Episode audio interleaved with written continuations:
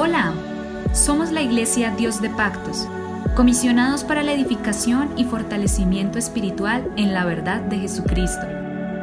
Encuentra más información y contáctanos a través de Facebook, Instagram y YouTube como arroba IPUIC Dios de Pactos, IPUIC Dios de Pactos. A continuación, un mensaje para tu vida que te cambiará.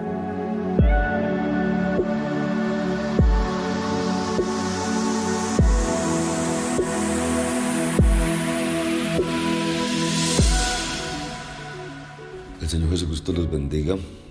Les habla su pastor Héctor Damián. Somos la Iglesia Pentecostés Unida Internacional en Colombia.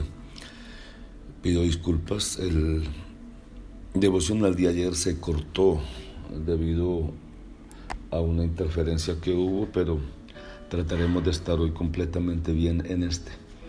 Y vamos terminando ya este devocional y miramos que viendo todo esto en conjunto nos damos cuenta que aunque han pasado dos mil años, más de dos mil años los cristianos y la iglesia del Señor seguimos enfrentando constantemente las mismas tentaciones que el diablo le colocó al Señor Jesús.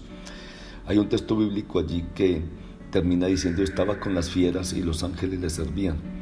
El evangelista Mateo nos dice que después de estas tentaciones el diablo entonces le dejó y aquí vinieron ángeles y le servían Mateo 4:11.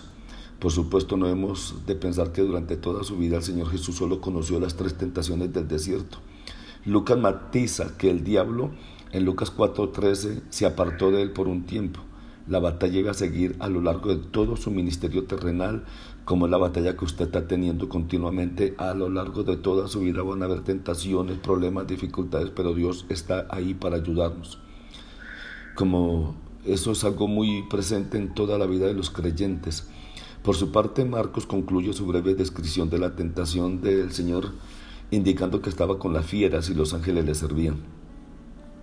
Con ello parece querernos indicar que tanto las fieras salvajes como los ángeles y hasta el mismo diablo reconocían cada uno a su manera la autoridad que tenía el Señor Jesucristo, el hombre perfecto que se presentaba en este mundo para liberar a la humanidad y a la creación de la esclavitud de Satanás y del pecado.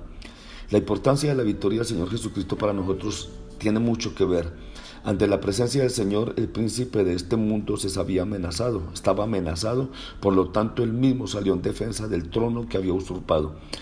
Porque el diablo nunca tiene nada propio, todo es robado, pero el hecho de que no consiguiera sus propósitos con el Señor Jesucristo anticipaba su derrota definitiva. Al mismo tiempo, este incidente sirvió para demostrar que el Señor Jesús es un hombre perfecto y por lo tanto puede ser nuestro Salvador. Si hubiera cedido a alguna de las tentaciones, habría quedado definitivamente descalificado para esta tan importante tarea. Y el hecho de que el Señor Jesús pasó por estas tentaciones le capacitó para que ahora pueda ser nuestro sumo sacerdote al que podemos recurrir en cada situación sabiendo que Él nos entiende. Hebreos 2.18, pues en cuanto Él mismo padeció siendo tentado, dice así la palabra del Señor, cuanto Él mismo padeció siendo tentado, es poderoso para socorrer a los que son tentados. Hebreos 4.15, 16, porque no tenemos lucha, perdón, porque no tenemos un sumo sacerdote que no pueda compadecerse de nuestras. Esto es importantísimo que no pueda compadecerse de nuestras debilidades, sino uno que fue tentado en todo según nuestra semejanza, pero sin pecado. Acerquémonos pues confiadamente al trono de la gracia para alcanzar misericordia y hallar gracia para el oportuno socorro. También en cuanto a nosotros debemos darnos cuenta de la realidad del conflicto espiritual en el cual estamos inmersos, estamos metidos. Nosotros también vamos a ser tentados y estamos siendo tentados. Y ya hemos visto que el diablo es un poderoso enemigo. Con el diablo no se juega. Con el diablo toca tener cuidado. Él no se va a ir de nosotros porque digamos estas palabras, vete y aquí Satanás. Eso no va a ser absolutamente nada. Esta no es la solución.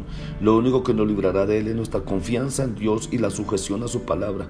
Esto junto con un deseo firme de apartarnos del pecado en todas sus formas, porque mientras sigamos acariciando algunas de las sugerencias del diablo, Él no se apartará de nosotros.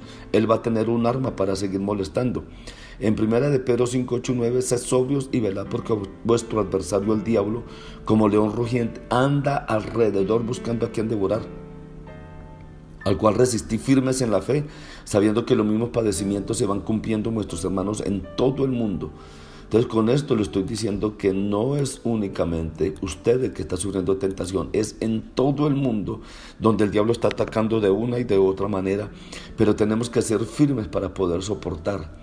Él no se va a ir, vuelvo y le digo de nosotros, porque le digamos, vete Satanás. No, la solución es no tener el pecado, no acariciar el pecado, huir del pecado como lo hizo José, huir del pecado y no acariciarlo. Si usted, si cada uno que está siendo tentado mm, mm, rechaza esa situación, rechaza ese, problema, rechaza esa dificultad, el diablo no va a tener un arma con el cual poderle atacar y molestar su vida, sino que va a huir, va a desaparecer vuelvo y repito lo que les decía en uno de los primeros devocionales. Y es que la única arma de Satanás contra un cristiano, contra un hijo de Dios, es el pecado. Si no hay pecado, Satanás no tiene armas. Mañana voy a dejarles unas preguntas o más bien de una vez para que las analice. Primera, ¿por qué cree que la tentación del Señor se encuentra después de su bautismo y antes de su primera predicación pública? Segundo, ¿en la vida del creyente cree que hay relación entre el deseo de consagrarse al Señor y los ataques del diablo? Razone su respuesta. Quizá quiera explicar alguna experiencia personal. Esta pregunta es para que usted la responda personalmente y las piense muy bien. Tercero, compare la tentación del Señor y la de Adán en el huerto del Edén. Cuarto, a la luz de las tres tentaciones que recoge el Evangelio de Mateo, Mateo 4, 11, 4 del 1 al 11, Explique con sus propias palabras cuál era la intención del diablo con ellas. Divida su respuesta en dos partes, pensando primero en las implicaciones que tenía para el Señor como hombre y también para su ministerio. Y quinto, razones sobre las cuales habría sido las consecuencias de que el Señor hubiera caído en alguna de estas tentaciones. Yo le ruego el favor, eh, analice esas preguntas y explíquelas. Ojalá las escriban en un papel, las escriban en un cuaderno, las escriban alguna nota especial, que eso le va a bendecir su vida. Les habló su pastor Héctor Damián. Somos la Iglesia Pentecostés Unida Internacional en Colombia. Dios los bendiga. Guárdense, cuídense. Estamos en un tiempo de las mejores cosas de Dios para la vida suya. En el nombre de Jesús, bendiciones.